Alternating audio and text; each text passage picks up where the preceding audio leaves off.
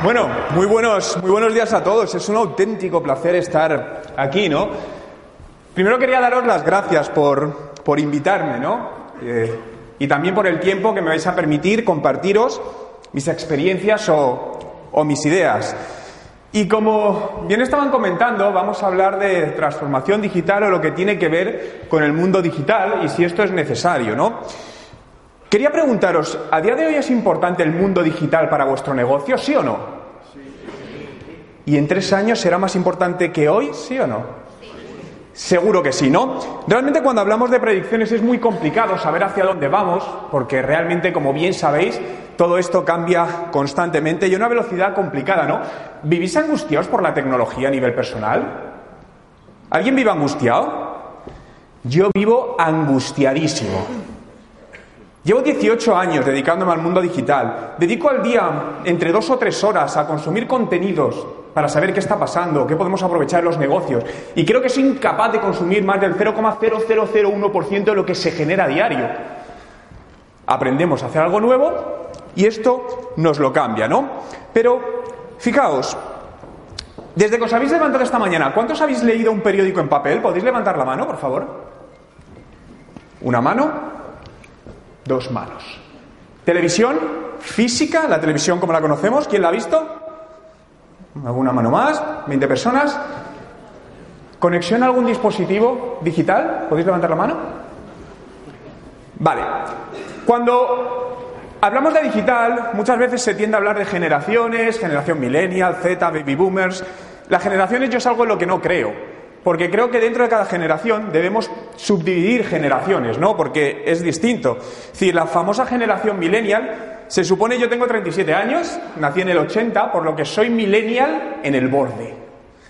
Pero realmente, como muchas veces tenéis que impactar a alguien de 37 años, es distinto de un millennial de 25. Por lo tanto, no soy creyente de esta generación y vamos a venderles de esta manera, ¿no? Muchos conoceréis esta frase, incluso aquellos que afirman que no podemos hacer nada para cambiar nuestro destino, miran antes de cruzar la calle. Stephen Hawking. Soy un convencido de que el 80%, si no el 90% de la suerte se busca.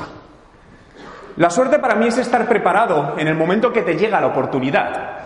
Muchas veces nos llega esa oportunidad, las cosas no salen bien y decimos, ah, es que tuve mala suerte.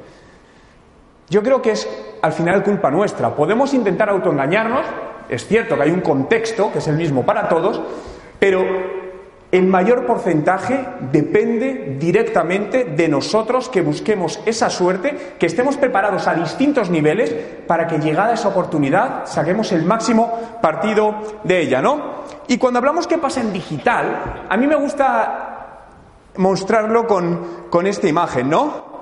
Think outside the box, piensa fuera de la caja, no, tú primero. ¿Tenemos miedo a equivocarnos? Mucho. Y creo que es el mayor error. ¿No? Al final en digital, por desgracia, no hay una ecuación matemática que nos diga haz esto, esto, esto y funciona. No existe. Ojalá existiese. Al final, a lo largo de todos estos años, yo he sacado más o menos una métrica de cada 10 cosas que hago, 8 no me funcionan, pero dos sí. Y esas dos compensan los otros 8 intentos. Porque al final lo que hacemos es ir probando muchas cosas para reducir e irnos acercando a lo que realmente funciona. Y al final esto es innovación, ¿no? Para mí es una...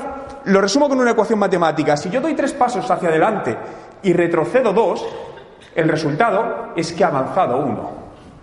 Esa es la manera de avanzar en todo esto. Porque si no, realmente vas a estar dando pasos hacia detrás y no te estás dando cuenta, ¿no? Muchas veces no tomamos una decisión en algo y el no tomar una decisión implica tomar una decisión indirectamente. Y normalmente, por estadística, suele ser la decisión equivocada, ¿no? Y el cambio, esta palabra la, vemos constantemente, ¿no? Que cambia absolutamente todo. Pero yo quiero que pensemos antes de los años 50, fijaos cómo nos comunicábamos o cómo recibíamos la comunicación, qué dispositivos teníamos. La radio. ¿No? Las familias se sentaban en torno a este dispositivo y consumían esa información. Unos años después aparece el mayor de los medios masivos, hasta el momento que era la televisión, y adoptábamos una posición distinta totalmente. Pero, ¿qué sucede hoy en día? Esto. No voy a entrar si esto es bueno, es malo, impide socialización, pero es la realidad. Todos utilizáis WhatsApp, estoy convencido, ¿no? Tenéis grupos familiares, grupos de colegio, grupos de amigos, pero quiero saber si alguien hace esto. Hace unos días, eh, una amiga mía me decía que tenía un grupo de WhatsApp para su familia en su casa para llamar a sus hijos a cenar. Ostras, yo recuerdo cuando yo era pequeño, mi madre lo que hacía era metía un grito, ¡Juan a cenar! y aparecíamos. ¡Wow! ¿No? Pero todo esto se convirtió muy malo cuando unos días después yo estaba en casa de mis padres en la habitación trabajando, mi madre en la cocina y me manda un WhatsApp y dice, Juan, la cena. Digo, no. Bien, WhatsApp es una de las herramientas a día de hoy más potentes que hay. Transformación digital implica muchísimas cosas, pero desde hace unos días, lo digo por si no lo tenéis integrado, le echéis un vistazo, han abierto WhatsApp for Business para los negocios, funcionando. Una de las herramientas con mayor penetración de mercado y con un potencial a nivel ventas, comunicación, porque además la nueva versión incluye como si no es un CRM, ¿no? Pero un sistema de etiquetado de clientes, posibles clientes y diferentes cosas que son muy muy interesantes. A mí me gusta definir todo este proceso de transformación digital como el realineamiento de tecnología, modelos de negocio y procesos con el fin de crear valor a los clientes y empleados en una economía digital cambiante, por no decir caótica donde absolutamente cosas que hoy funcionan dejan de funcionar en un muy corto periodo de tiempo. ¿Qué veis de raro en esta imagen? ¿Alguien ve algo extraño? ¿Algo raro? ¿Qué está haciendo la señora? ¿Qué hace? Mirar, ¿con qué? Con los ojos. ¿Estamos perdiendo estabilidad? Últimamente miramos más a través de una pantalla. Bueno o malo, me da igual. Nos dedicamos a grabar, hacer fotografías de todos los momentos que pasan a acumularse en un teléfono móvil que no volvemos a ver en la vida, pero ahí están. Pero fijaos lo importante de esta imagen. Todas las personas que hay ahí, diferentes nacionalidades, edades, generaciones, están atentas a algo, lo mismo. No sé lo que es, me da absolutamente igual, pero cada una vive ese momento genera esa conexión de una manera diferente. Por lo que la clave en todo esto, en la retención y adquisición de nuevos clientes, radica en la experiencia de usuario personalizada, donde cada vez más tenemos que, os hablaba al principio de estas generaciones, para mí no va por generaciones, va casi por, por personas, y a día de hoy la, la, tecnología nos permite establecer muchos patrones para que esa experiencia, cuando alguien entre, igual que lo hacemos en el mundo offline, lo debemos hacer en el mundo online. ¿No tenéis la percepción de que muchas veces entréis en webs y veis lo mismo que ve todo el mundo? ¿Creéis que esto debería ser así? No, en absoluto. Por lo tanto, eso condicionará todo. De hecho, pensad cómo funcionamos. Hay un fuerte carácter sociológico en el funcionamiento de Internet aplicado a los negocios, ¿no? Los usuarios pensamos en términos de ecosystem, ego branding, yo, yo y yo. ¿Cuántos tenéis Facebook a nivel personal? ¿Podéis levantar la mano, por favor? 90% de la sala. ¿Para qué lo usáis? Y ser sinceros. ¿Qué hacéis en Facebook? ¿Cotillear? ¿Deporte nacional? ¿Cierto, no? Es interesante. Pero cuando vais y subís una fotografía, hablo en términos generales, un contenido a una red social, en este caso llámese Facebook, me da lo mismo red social, ¿qué es lo que hay detrás? ¿Por qué subimos un contenido a Facebook? ¿Para crear qué? Envidia. Pensad, están todos vuestros amigos y familiares trabajando y habéis tenido la suerte esa semana, os vais de vacaciones a una playa magnífica. Coges, te haces una foto, la subes y pones en las playas de, no sé, Rivera Maya. Y no lo pones escrito, pero implícito va, y tú no. Y entender todo este funcionamiento es clave a la hora de impactar a los usuarios en medios digitales, ¿no? Has subido algo, tienes un me gusta, ¿cómo te sientes? Mal, dices, joder, pues nadie le gusta esto. Ahora te levantas un lunes, subes algo y tienes 120 me gustas y es el tipo más feliz de ese día. Por lo que al final con todo esto es un tema de precondicionamiento absoluto en todo. ¿Esta es para vosotros la mejor fiesta de vuestra vida? Y seguro que habéis visto esta situación en múltiples ocasiones. Experiencia de usuario personalizada, seguro que lo están pasando bien, ¿eh? no digo que no. Todos os acordaréis de estos dispositivos, ¿no? Y es curioso porque el contexto influye. Recientemente se hizo un estudio en Estados Unidos entre las personas más jóvenes y demostró que la mayoría de personas jóvenes clicaban en ese botón en sus PowerPoint o Word para guardarlo, pero no sabían lo que había detrás de todo ello. ¿Cuál es el origen de todo esto?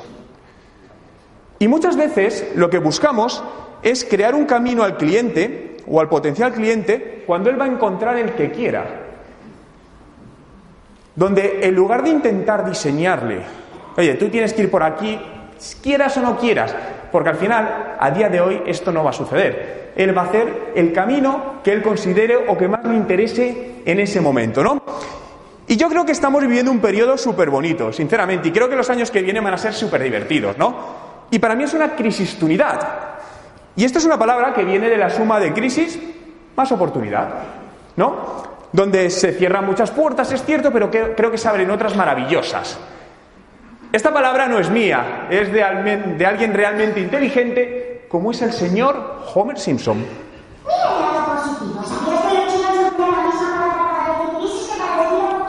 Sí, crisis-tunidad. Crisis-tunidad. Aprovechemos este momento.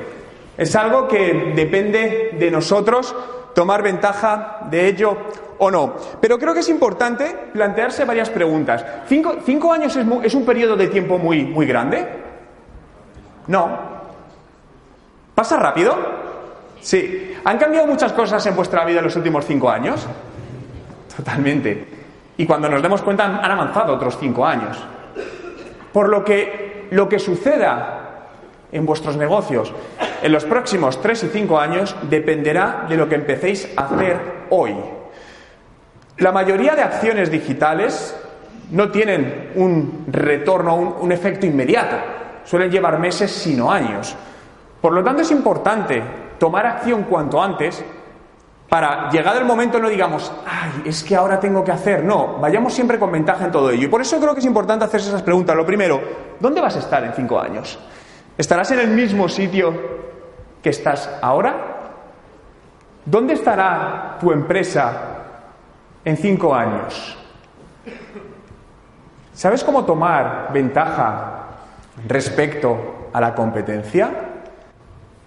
¿Tienes claro cómo se mueve este nuevo mundo. Esto quizás es lo más complicado de entender, ¿no? Sobre todo por, por, todos los cambios, distintas generaciones. Yo creo que a día de hoy, al final, llegar al cliente, ¿tenéis la percepción de que es más difícil a día de hoy que hace 15 o 20 años? Yo creo que sí, mucho más complicado. Porque al final, cuanto más canales, más dispersión y más complicado. Es cierto que contamos con otro tipo de estrategias y herramientas que son buenísimas, ¿no? Para, para todo esto. Pero, por otro lado, al abrir más el abanico, creo que se complica todo, toda esta parte. Además, ¿dónde estará tu cliente en cinco años? ¿Estará en el mismo sitio que está hoy? Si quieres que esté en el mismo sitio, empieza a trabajar hoy porque esté en ese mismo sitio. Y una pregunta súper importante, ¿quién será tu nuevo cliente en cinco años. Chicos que hoy tienen 13, 14 años, 15, que hoy no son clientes vuestros, lo van a ser. En un periodo de tiempo que pasa muy rápido y que tienen una manera de ver la vida totalmente distinta a la nuestra. Buscan otro tipo de muchas veces de impactos con las marcas, por lo que tenemos que estar preparados para llegado ese momento, se sientan identificados. Esto es un concepto obviamente muy amplio, pero realmente para mí es un tema de, de mentalidad, de cómo conseguir que se sienta alguien identificado con ello, totalmente. Y una de las cosas para mí súper importantes que influyen en todo esto es todo lo que se relaciona con el mundo de eh, la reputación o lo que dicen de ti. Al final sabéis que cuando vais a comprar cualquier cosa prácticamente, os fiáis de opiniones en otros en Internet, ¿sí o no? ¿Y las creéis? ¿Y les conocéis? No.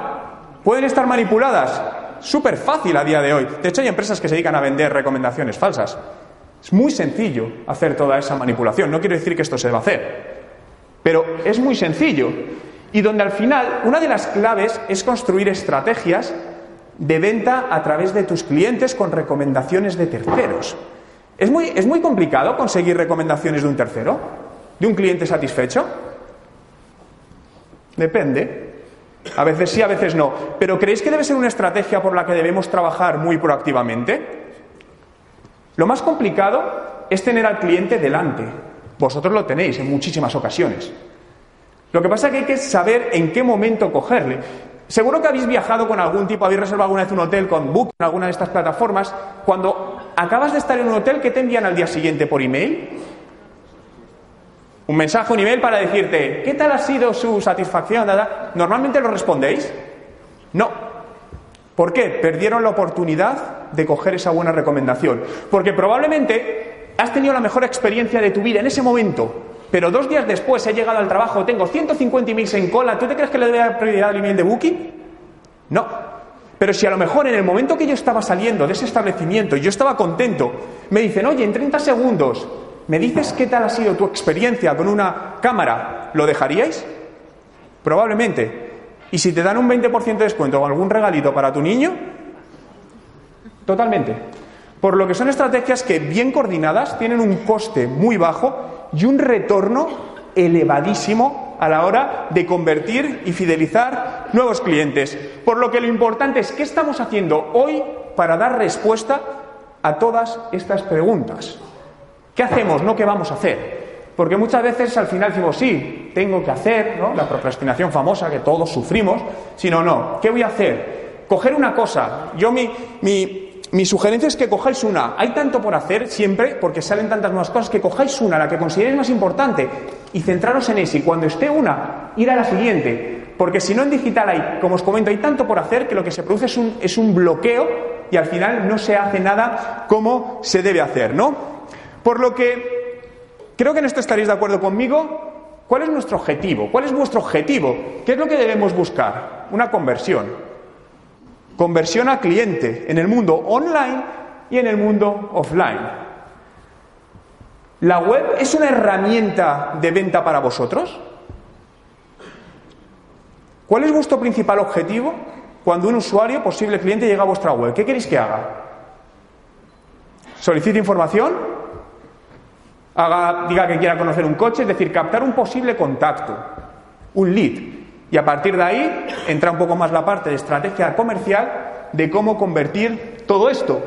Por lo que la web se convierte en una estrategia, de hecho, me atrevo a decir, porque lo hemos visto muchísimas veces, que gran parte de las campañas y estrategias de marketing digital y no digital no obtienen todos los resultados posibles porque la web no está alineada con los objetivos de negocio. La web es una herramienta de ventas brutal en vuestro caso.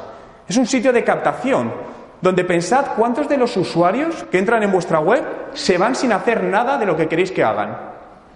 Probablemente más del 98%. Probablemente, porque eh, la gente entra y se va. Y no tenemos manera de volver a rescatarles, ¿no? Por lo que lo primero es, obviamente, es buscar cómo, cómo debemos hacer que lleguen a ese momento. Una vez que estén ahí dentro, tenemos que enamorarlos, ¿no? Seducirles para que lo que queremos que hagan. Solicitar información de un vehículo. Perfecto. ¿Cómo vamos a hacer todo ese proceso y cómo vamos a diseñar eso? Con una experiencia de usuario personalizada para que decida hacerlo ahí y no decida irse a otro sitio. Algo aquí muy útil es ponerse uno mismo de ejemplo, incluso en otro sector, ¿no? Y ver, oye, ¿cómo reacciono yo cuando veo estas cosas? ¿O qué es lo que me hace? ¿Me genera confianza o desconfianza a la hora de solicitar información de algo?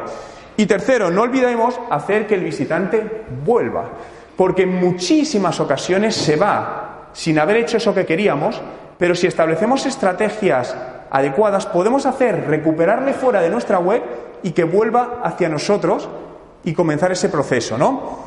Por lo que siempre la conversión, a, mí mi obsesión, ¿no? Siempre se habla mucho de que el mundo digital, mi obsesión es buscar al final negocio con todo esto, es buscar esa conversión. ¿Cómo lo vamos a hacer? Vale, hay mil maneras, ¿no? Pero realmente eso es el objetivo, hacer crecer el negocio con todo el mundo digital. No os lo comenté antes, la presentación la vais a tener totalmente íntegra, tal y como la estoy mostrando, se la enviaré y os la, os la harán llegar, ¿no? Eh, No quiero que me lo digáis, pero sí quiero que levantéis las manos. ¿Cuántos sabéis a día de hoy qué porcentaje de usuarios que entran en vuestra web se convierten en un posible contacto o en un, en un cliente? ¿Quién tiene ese dato a día de hoy? Que levante la mano. Ese es el primer dato que tenéis que conseguir.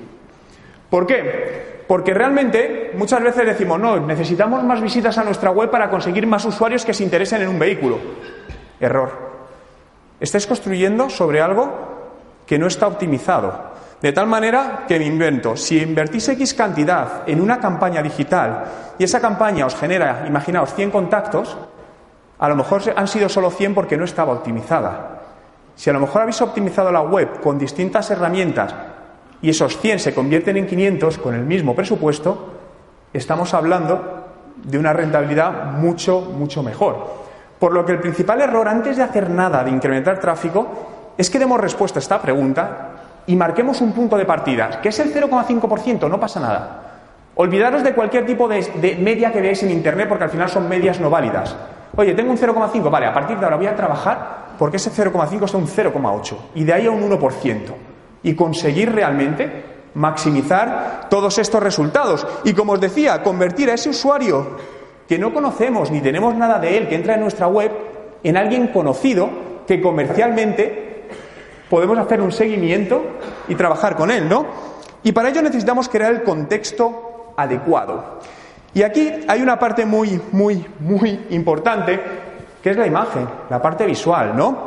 Habréis oído mil veces hablar de neurociencia, neuromarketing, pero todo esto se aplica a la web, el neuroweb design, donde solo quiero decir algo muy concreto de la aplicación de la psicología del color y la, ciencia, y es que lo atractivo vende más.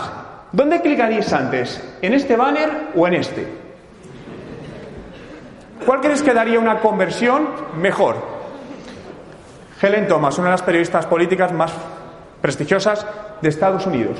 Fijaos que solo hay un cambio, una imagen. Y un solo cambio puede hacer que una campaña sea un auténtico éxito o un auténtico fracaso. Solo un cambio.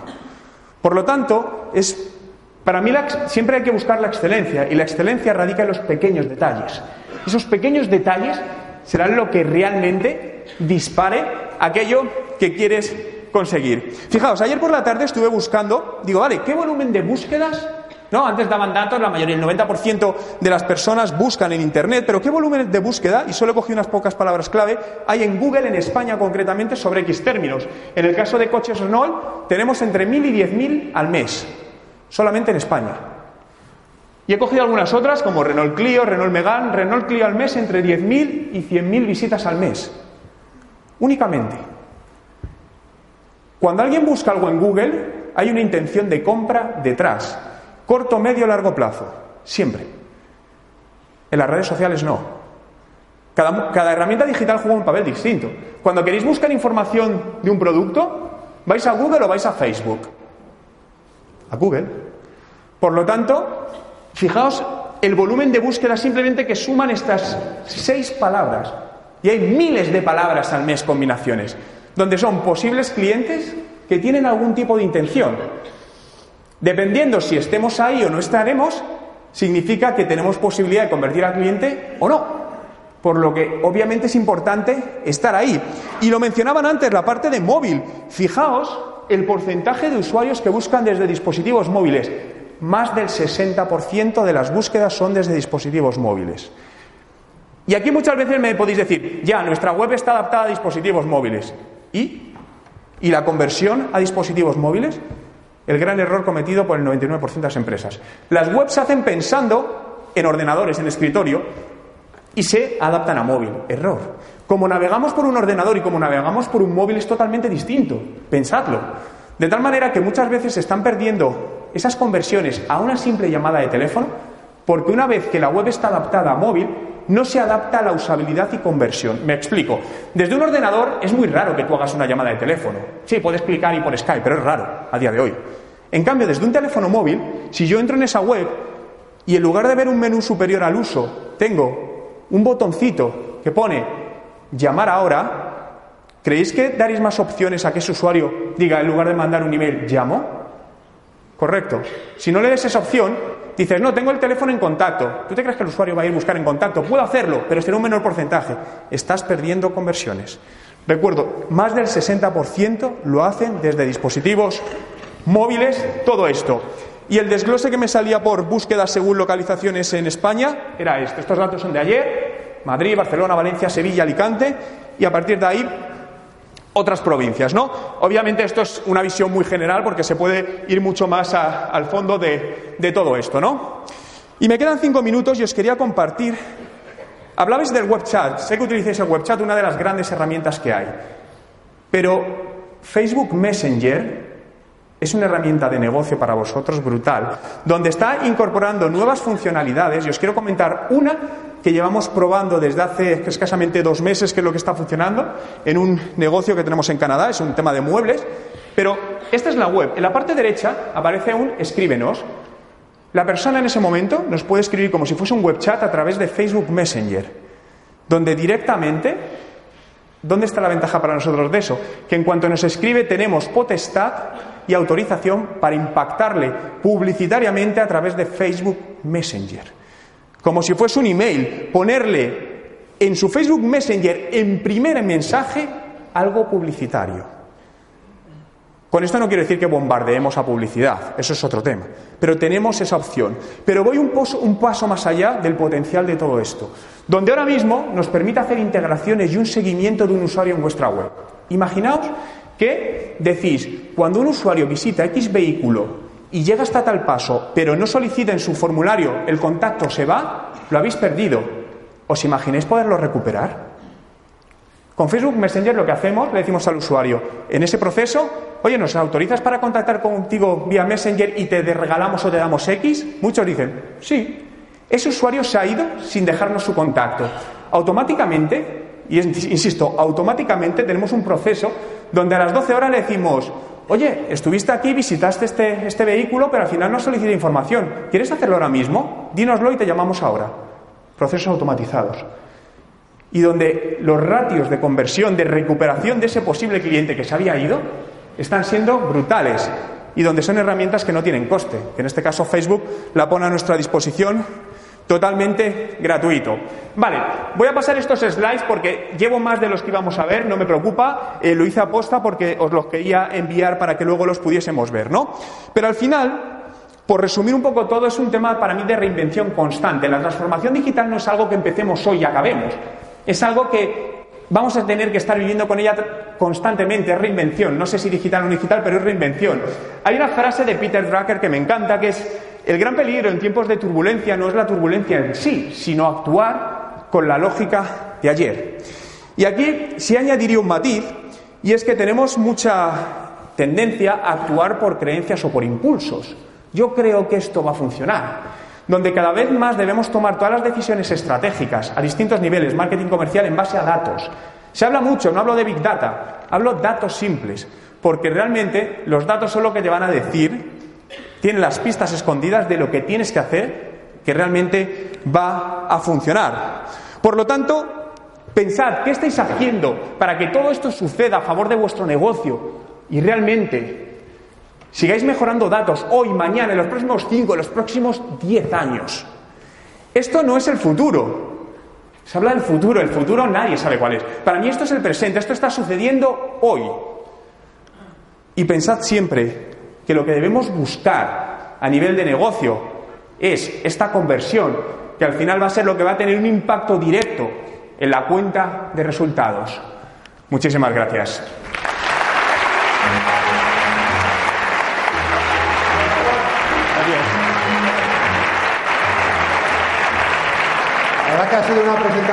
Fantástica. Yo te estaba escuchando antes y estaba viendo el perfil de usuario y me está acordando, ¿sabes de quién? De mi madre.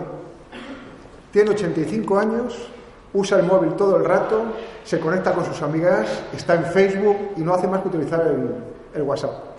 Sí. Y el otro día me dijo, hijo, ¿vienes aquí el sábado a, comer a casa? Y digo, no, mamá, te pone cocido, ¿eh? Dice, ¿vas a venir el sábado? Y dice, no, mamá, porque tengo una reunión y una convención de Renault. Y dice, hijo, hazte una foto, que tú siempre sales muy guapo, ¿no? Y luego yo cojo y mis amigas se la mando por WhatsApp. ¿qué te parece? Está Carolina por aquí, me das una foto contigo, porque oye, quiero presumir de tener aquí al, al coas que más sabe de Cajo ¿Eh?